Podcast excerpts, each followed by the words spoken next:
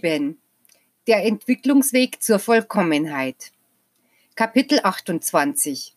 Sterben, Tod und jenseitiges Erwachen.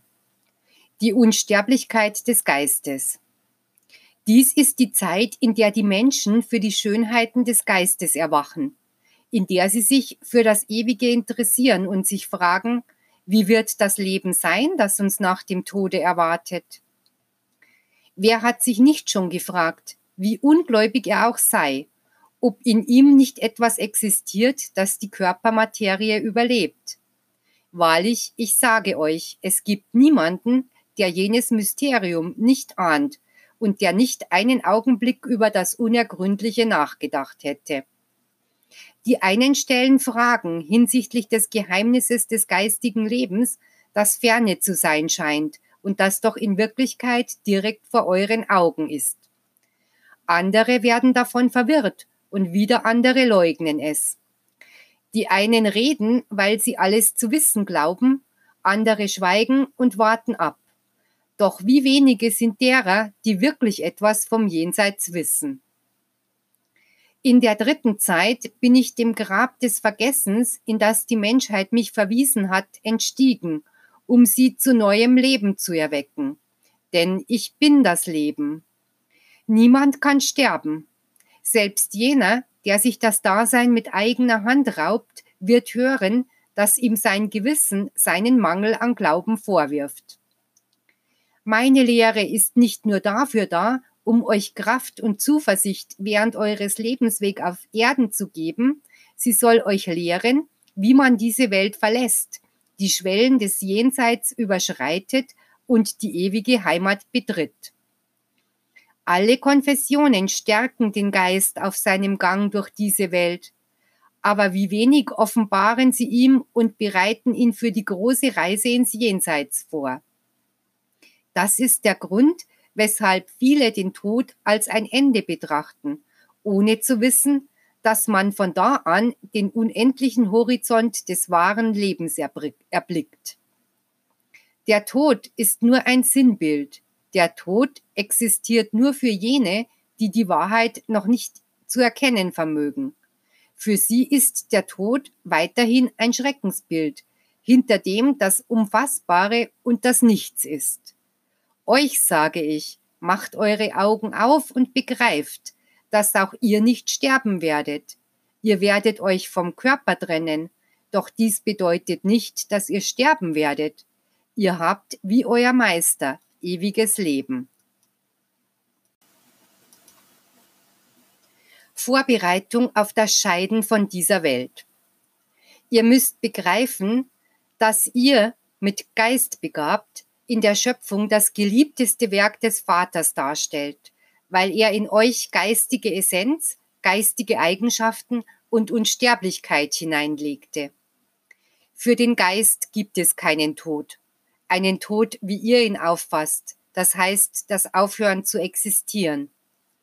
Der Tod des Körpers kann nicht der Tod oder das Ende für den Geist sein.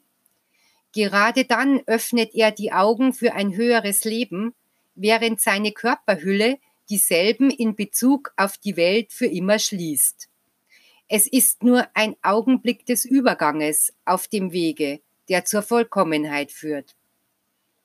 Wenn ihr es noch nicht so verstanden habt, so deshalb, weil ihr diese Welt noch sehr liebt und euch eng an sie gebunden fühlt.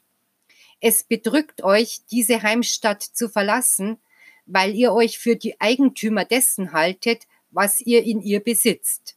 Und manche haben auch eine unbestimmte Vorahnung meiner göttlichen Gerechtigkeit und fürchten sich davor, die geistige Welt zu betreten. Die Menschheit hat diese Welt allzu sehr geliebt.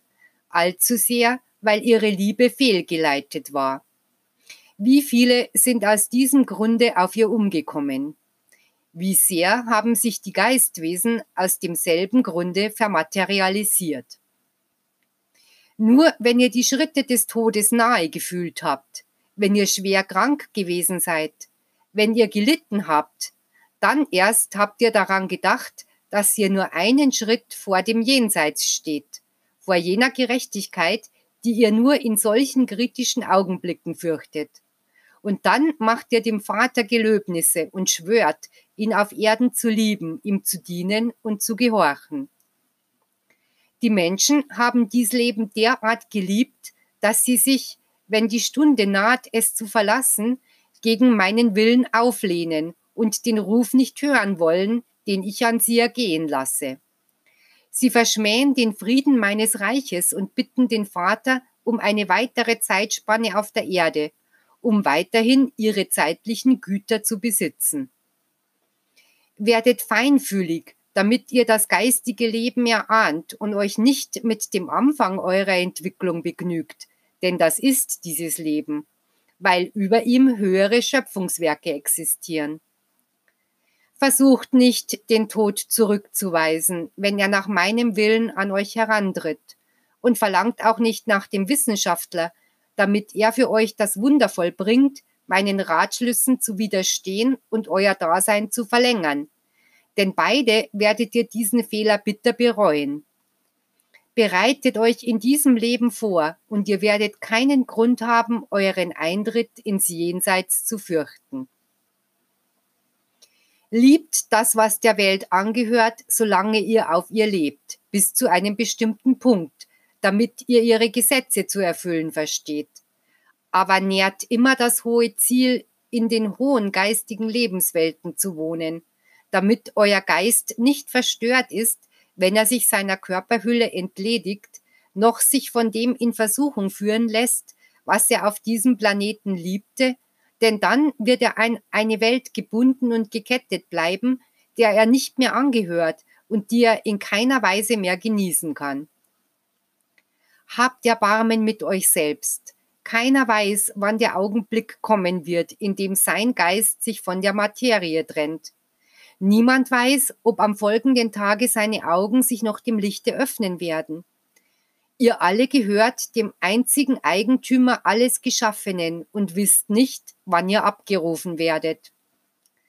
Bedenkt, dass nicht einmal die Haare auf eurem Haupte euch gehören, noch der Staub, auf den ihr tretet, dass ihr selbst nicht euch gehört, dass ihr keine vergänglichen Besitztümer benötigt, da auch euer Reich nicht von dieser Welt ist. Vergeistigt euch und alles werdet ihr mit Gerechtigkeit und mit Maß besitzen, solange ihr es benötigt.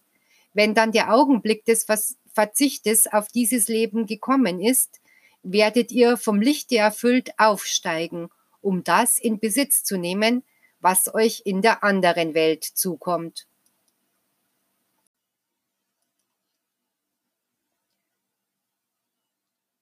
Der Übergang in die andere Welt.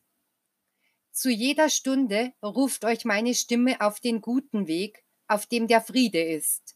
Aber euer taubes Gehör hat nur einen Augenblick der Empfindsamkeit für jene Stimme. Und dieser Augenblick ist der letzte eures Lebens, wenn der Todeskampf euch die Nähe des körperlichen Todes ankündigt. Dann wolltet ihr gerne das Leben neu beginnen, um Fehler wieder gut zu machen um euren Geist angesichts des Urteilsspruches eures Gewissens zu beruhigen und dem Herrn etwas Wertvolles und Verdienstvolles darzubringen. Wenn ihr nach der Unsterblichkeit des Geistes strebt, so fürchtet nicht das Kommen des Todes, der dem menschlichen Leben ein Ende setzt. Er wartet ihn vorbereitet, er untersteht meinem Befehl, und darum kommt er immer zur richtigen Zeit und zurecht, auch wenn die Menschen häufig das Gegenteil glauben. Das Schwere ist nicht, dass der Mensch stirbt, sondern dass es seinem Geist beim Verlassen des Körpers an Licht mangelt und er die Wahrheit nicht schauen kann. Ich will nicht den Tod des Sünders, sondern seine Umkehr. Doch wenn der Tod einmal notwendig wird, sei es um einen Geist zu befreien oder um den Sturz eines Menschen ins Verderben aufzuhalten, dann durchschneidet meine göttliche Gerechtigkeit den Lebensfaden jener menschlichen Existenz. Wisset, dass im Buche eurer Bestimmung der Tag und die Stunde aufgezeichnet sind, da sich die Pforten des Jenseits öffnen werden, um eurem Geist Einlass zu gewähren. Von dort aus werdet ihr euer ganzes Werk auf Erden eure ganze Vergangenheit sehen. Ihr wollt doch dann nicht Stimmen hören, die aus Vorwürfen oder Klagen gegen euch bestehen, oder jene sehen, die euch als Urheber ihrer Übel bezeichnen. Weil ihr noch einen weiten Weg vor euch seht, sollt ihr nicht stehen bleiben und denken, dass ihr niemals ans Ziel gelangen werdet. Schreitet voran, denn selbst über einen verlorenen Augenblick wird euer Geist später weinen. Wer hat euch gesagt, dass das Ziel auf dieser Welt ist? Wer hat euch gelehrt, dass der Tod das Ende ist und dass ihr in jenem Augenblick mein Reich erreichen könnt? Der Tod ist wie ein kurzer Schlaf, nach welchem der Geist unter der Liebkosung meines Lichtes mit erneuerten Kräften erwachen wird, wie zu einem neuen Tage, der für ihn beginnt. Der Tod ist der Schlüssel, der euch die Tore des Gefängnisses öffnet, in dem ihr euch befandet, solange ihr an die Körpermaterie gebunden wart. Und er ist zugleich der Schlüssel, der euch die Pforten zur Ewigkeit öffnet. Dieser Planet, der durch die menschlichen Unvollkommenheiten in ein Sühnetal verwandelt wurde, war für den Geist Gefangenschaft und Verbannung. Wahrlich, ich sage euch, das Leben auf Erden ist eine weitere Stufe auf der Leiter des Lebens. Warum fasst ihr es nicht so auf, damit ihr all seine Lektionen nutzt? Der Grund, warum viele ein ums andere Mal zu ihm zurückkehren müssen, ist der, weil sie es nicht verstanden und sie aus ihrem vorhergehenden Leben keinen Nutzen zogen. Ihr müsst wissen, dass der Geist vor seiner Erdeninkarnation eine gründliche Vorbereitung erhält, da er im Begriffe ist, einer langen und zuweilen harten Prüfung unterworfen zu werden. Aber dank jener Vorbereitung ist er nicht verstört, wenn er in dieses Leben eintritt. Er schließt seine Augen für die Vergangenheit, um sie für ein neues Dasein zu öffnen. Und so passt er sich vom ersten Augenblick der Welt an, auf die er gekommen ist. Wie anders ist die Art und Weise, in der sich euer Geist vor den Schwellen des geistigen Lebens einstellt, sobald er seinen Körper und die Welt verlassen hat. Da ihm wirkliche Vorbereitung für die Rückkehr in seine Heimat nicht zuteil wurde, ist er verwirrt, beherrschen ihn noch die Gefühle des Materiekörpers, und er weiß nicht, was er tun, noch wohin er sich wenden soll. Dies ist darauf zurückzuführen, dass er nicht lernte, dass man im letzten Augenblick auch für diese Welt die Augen verschließen muss. Denn nur so wird er diese in der geistigen Welt, die er verlassen hatte, wieder öffnen können, wo ihn seine ganze Vergangenheit erwartet, um mit seiner neuen Erfahrung vereint zu werden und alle seine früheren Verdienste den neuen hinzugefügt werden. Ein dichter Schleier hüllt sein Denkvermögen ein, während er das Licht zurückgewinnt. Ein hartnäckiger Einfluss von allem, was er zurückließ, hindert ihn daran, die Schwingung seines Gewissens zu fühlen. Doch während seine Schatten sich auflösen, um sich mit seinem wahren Wesenskern zu vereinen, wie viel Verstörtheit, wie viel Schmerz. Gibt es jemanden, der nachdem er diese Botschaft gehört oder gelesen hat, sie als eine nutzlose oder falsche Belehrung ablehnt? Ich sage euch, dass nur der, der sich auf einer Stufe äußersten Materialismus oder blinder Unbelehrbarkeit befindet, dieses Licht zurückweisen könnte, ohne dass sein Geist davon zutiefst bewegt wird.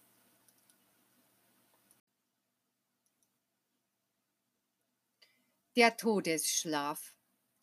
Die geistige Ruhe, wie sie eure irdische Natur versteht und auffasst, gibt es nicht. Die Erholung, die der Geist erwartet, ist Aktivität, ist die Vervielfachung im Tun des Guten, ist das Nutzen eines jeden Augenblickes. Dann erholt sich der Geist, entledigt sich von Selbstvorwürfen und Leiden, erquickt sich, indem er Gutes tut, erholt sich, indem er seinen Schöpfer und seine Geschwister liebt. Wahrlich, ich sage euch, wenn ich euren Geist untätig bleiben lassen würde, damit ihr ruht, wie ihr euch die Ruhe auf Erden vorstellt, würde sich seiner die Finsternis der Verzweiflung und der Angst bemächtigen. Denn das Leben und das Licht des Geistes sowie sein größtes Glück sind die Arbeit, der Kampf, die unablässige Aktivität. Der Geist, der von der Erde zum geistigen Tale zurückkehrt, in sich selbst die Müdigkeit des Fleisches eingeprägt mitbringt und das Jenseits als ein Ruhelager sucht, um zu ruhen, um zu vergessen, um die Spuren des Lebenskampfes auszulöschen, dieser wird sich als das unglücklichste Wesen fühlen und weder Frieden noch Seligkeit finden, bis er dann aus seiner Lethargie erwacht, seinen Irrtum einsieht und sich zum geistigen Leben erhebt, das so ist, wie ich es euch eben gesagt habe. Liebe, Tätigkeit, unablässiger Kampf auf dem Pfade, der zur Vollkommenheit führt. Das Wiedersehen im Jenseits. Ich will, dass ihr gläubige Menschen seid, dass ihr an das geistige Leben glaubt. Wenn ihr eure Brüder ins Jenseits habt aufbrechen sehen, so haltet sie nicht für fern von euch und denkt auch nicht, dass ihr sie für immer verloren habt. Wenn ihr euch mit ihnen wieder vereinen wollt, so arbeitet, erwerbt euch Verdienste, und wenn ihr dann ins Jenseits kommt, werdet ihr sie dort auf euch wartend finden, um euch zu lehren, im geistigen Tal zu leben. Wer hat noch nicht Beunruhigung empfunden angesichts des Lebens im Jenseits? Wer von denen, die einen Angehörigen auf dieser Welt verloren haben, hat nicht die Sehnsucht gefühlt, ihn noch einmal zu sehen oder wenigstens zu wissen, wo er sich befindet? All dies werdet ihr erfahren. Ihr werdet sie wiedersehen. Doch erwerbt jetzt Verdienste, damit, wenn ihr diese Erde verlasst und im geistigen Tale fragt, wo sich jene aufhalten, die ihr zu finden hofft, man euch nicht sagt, dass ihr sie nicht sehen könnt, weil sie sich auf einer höheren Stufe befinden. Vergesst nicht, dass ich euch schon vor langer Zeit gesagt habe, dass es im Hause des Vaters viele Wohnungen gibt.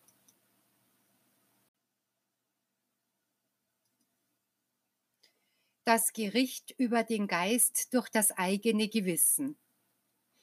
Wenn der Geist irgendeines großen Sünders sich von diesem materiellen Leben löst, um in das geistige Tal einzugehen, ist er erstaunt festzustellen, dass die Hölle, wie er sich diese vorstellte, nicht existiert.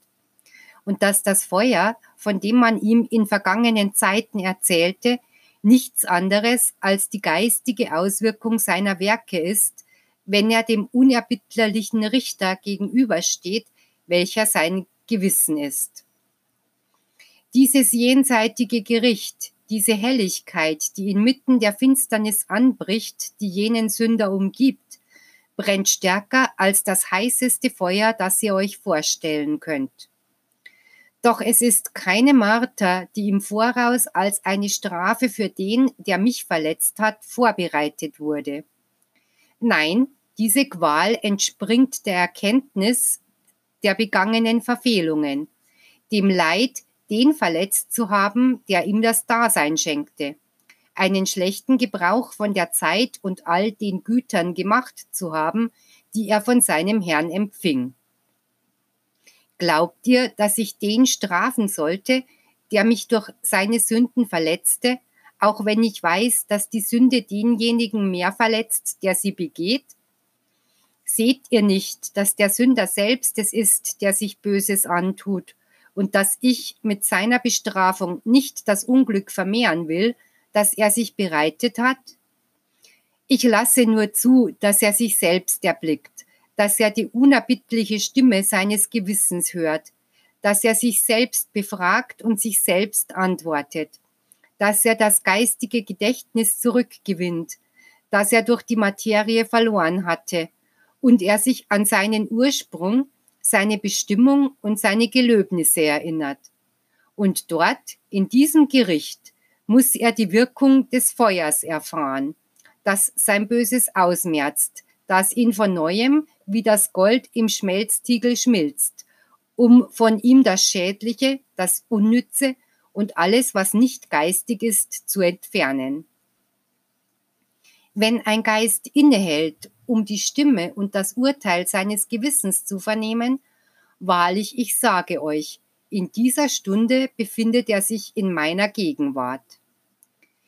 Dieser Augenblick der Ruhe, des Stillewerdens und der Klarheit kommt nicht zu allen Geistwesen zur gleichen Zeit. Manche treten schnell in jene Prüfung ihrer selbst ein, und damit ersparen sie sich viele Leiden.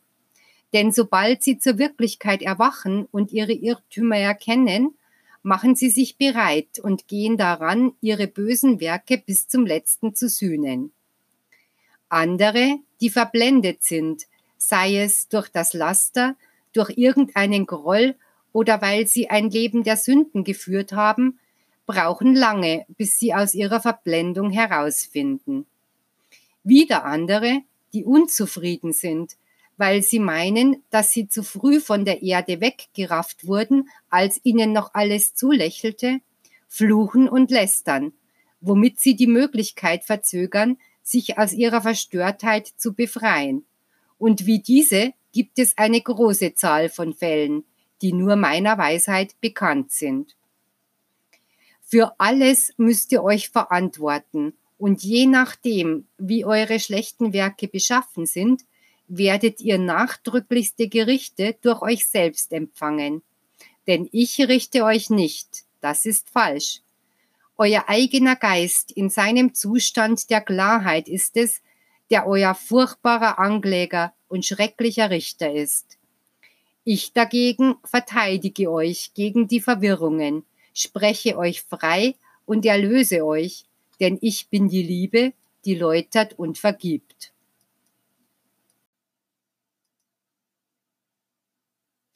Bedenkt, dass ihr sehr bald im Geistigen sein werdet und dass ihr das, was ihr auf dieser Erde gesät habt, auch ernten müsst. Der Schritt von diesem Leben in das andere bleibt weiterhin ein ernstes und strenges Gericht für den Geist.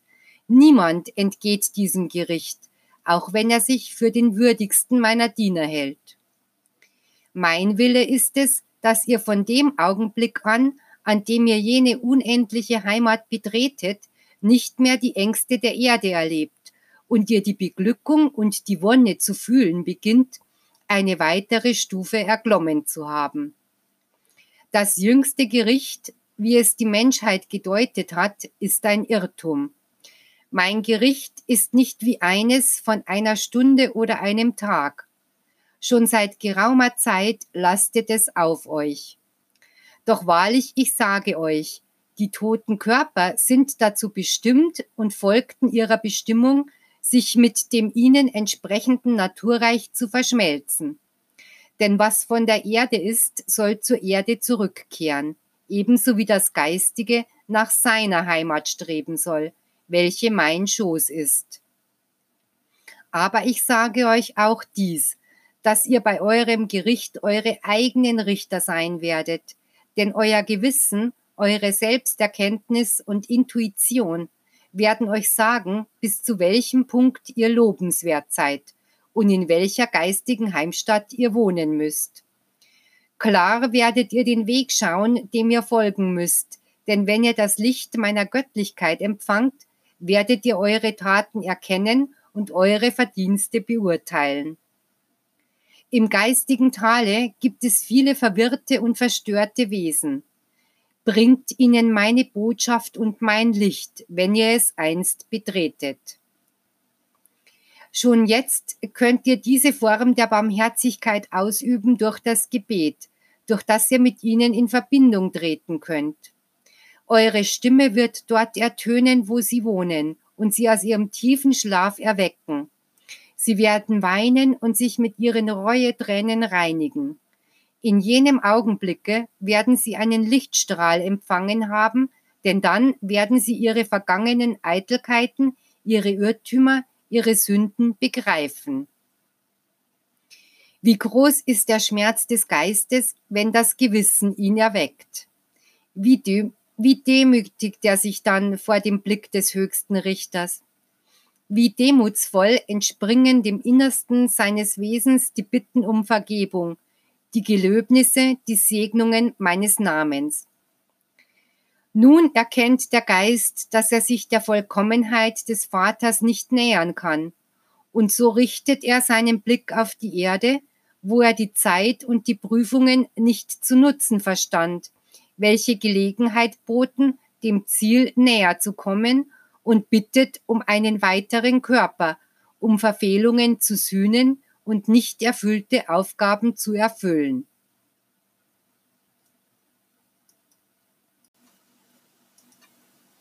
Wer sorgte also für Gerechtigkeit? War es nicht der Geist selbst, der Gericht über sich hielt? Mein Geist ist ein Spiegel, in dem ihr euch betrachten müsst, und er wird euch den Grad von Reinheit, den ihr habt, verraten. Wenn euer Geist sich der menschlichen Hülle entledigt und er sich im Heiligtum des geistigen Lebens in sein eigenes Innerstes zurückzieht, um seine Vergangenheit und seine Ernte einer Prüfung zu unterziehen, werden sich viele seiner Werke, die ihm hier auf der Welt vollkommen erschienen waren, und würdig dem Herrn vor Augen geführt zu werden und einer Belohnung wert, in dem Augenblick jener Selbstbetrachtung als armselig erscheinen. Der Geist wird begreifen, dass der Sinn vieler Taten, die ihm auf der Welt als gut erschienen, nur der Ausdruck von Eitelkeit, von falscher Liebe, von Wohltätigkeit war, die nicht von Herzen kam.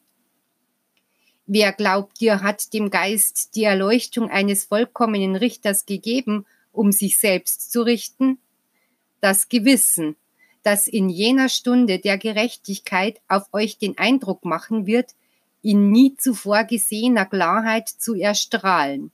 Und es wird es sein, das einem jeden sagt, was das Gute, das Gerechte, das Richtige, das Wahre gewesen ist, das er auf Erden tat, und was das Böse, das Falsche und das Unreine war, das er auf seinem Wege säte.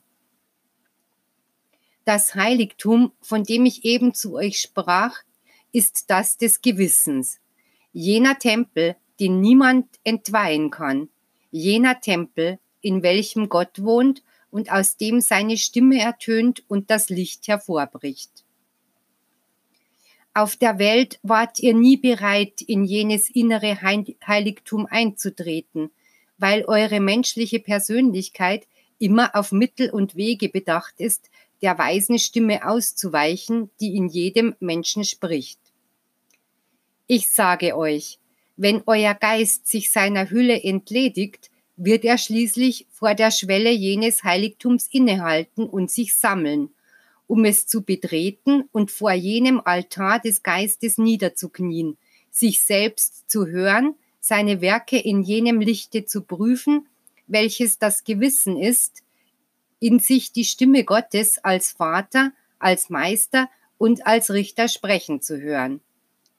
Kein Sterblicher kann sich jenen Augenblick in seiner ganzen Feierlichkeit vorstellen, den ihr alle durchleben müsst, um das zu erkennen, was ihr an Gutem in euch habt, um es zu bewahren, und auch das, was ihr von, von euch weisen müsst, weil ihr es nicht länger im Geist festhalten dürft.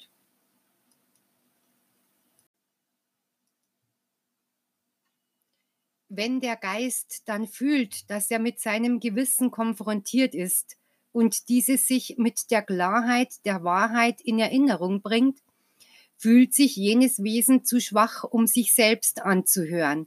Es wollte, es hätte nie existiert. Denn in einem Augenblick zieht an seinem Bewusstsein sein ganzes Leben vorbei. Jenes, das es hinter sich ließ, das es besaß und das ihm eigen war, und von dem es nun schließlich Rechenschaft ablegen muss. Jünger, Menschen, bereitet euch schon in diesem Leben auf jenen Augenblick vor, damit ihr jenen Tempel nicht in ein Tribunal verwandelt, wenn euer Geist vor der Schwelle des Tempels des Gewissens erscheint. Denn der geistige Schmerz wird dann so groß sein, dass es keinen körperlichen Schmerz gibt, der damit zu vergleichen wäre. Ich will, dass ihr über alles nachdenkt, was ich euch in dieser Unterweisung gesagt habe, damit ihr begreift, wie sich im Geistigen euer Gericht vollzieht. So werdet ihr aus eurer Vorstellungswelt jenes Bild zum Verschwinden bringen, in welchem ihr euch einen Gerichtshof vorstellt, der von Gott in Gestalt eines Greises geleitet wird, welcher die guten Kinder zu seiner Rechten vorbeiziehen lässt, um sich des Himmels zu erfreuen, und der die Bösen zu seiner Linken aufstellt, um sie zu einer ewigen Strafe zu verdammen. Nun ist es an der Zeit, dass das Licht bis in den höchsten Bereich eures Geistes und eures Verstandes gelangt, damit die Wahrheit in jedem Menschen erstrahlt und er sich vorbereitet, um das geistige Leben würdig zu betreten.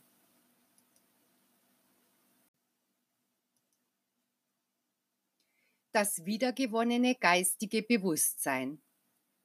Es gibt in meiner Schöpfung nichts, das wie der körperliche Tod dazu geeignet ist, jedem Geist die Höhe seiner Entwicklung zu zeigen, die er während des Lebens erreichte, und nichts so Hilfreiches wie mein Wort, um zur Vollkommenheit aufzusteigen.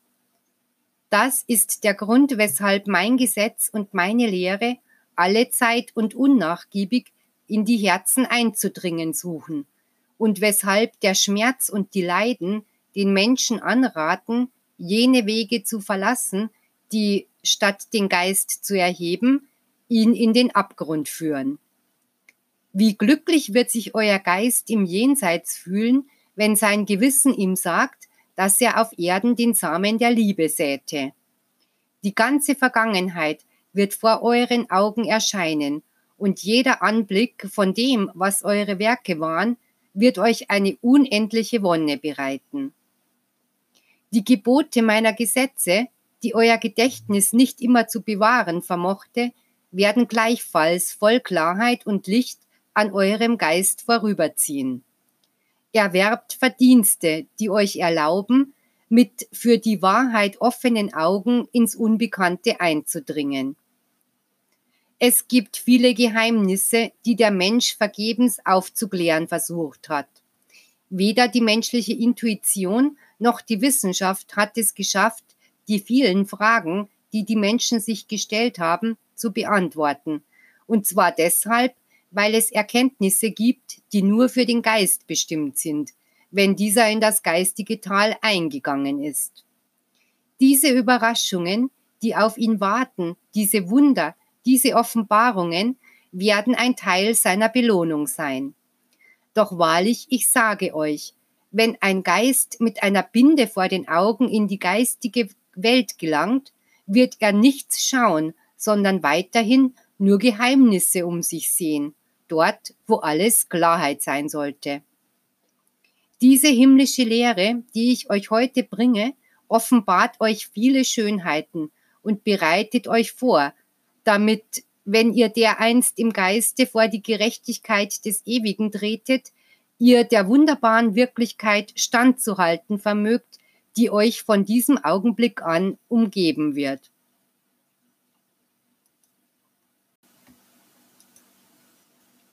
Empfangt mein Licht, damit es euren Lebensweg erhält und ihr euch in der Stunde des Todes von der Bewusstseinstrübung freimacht.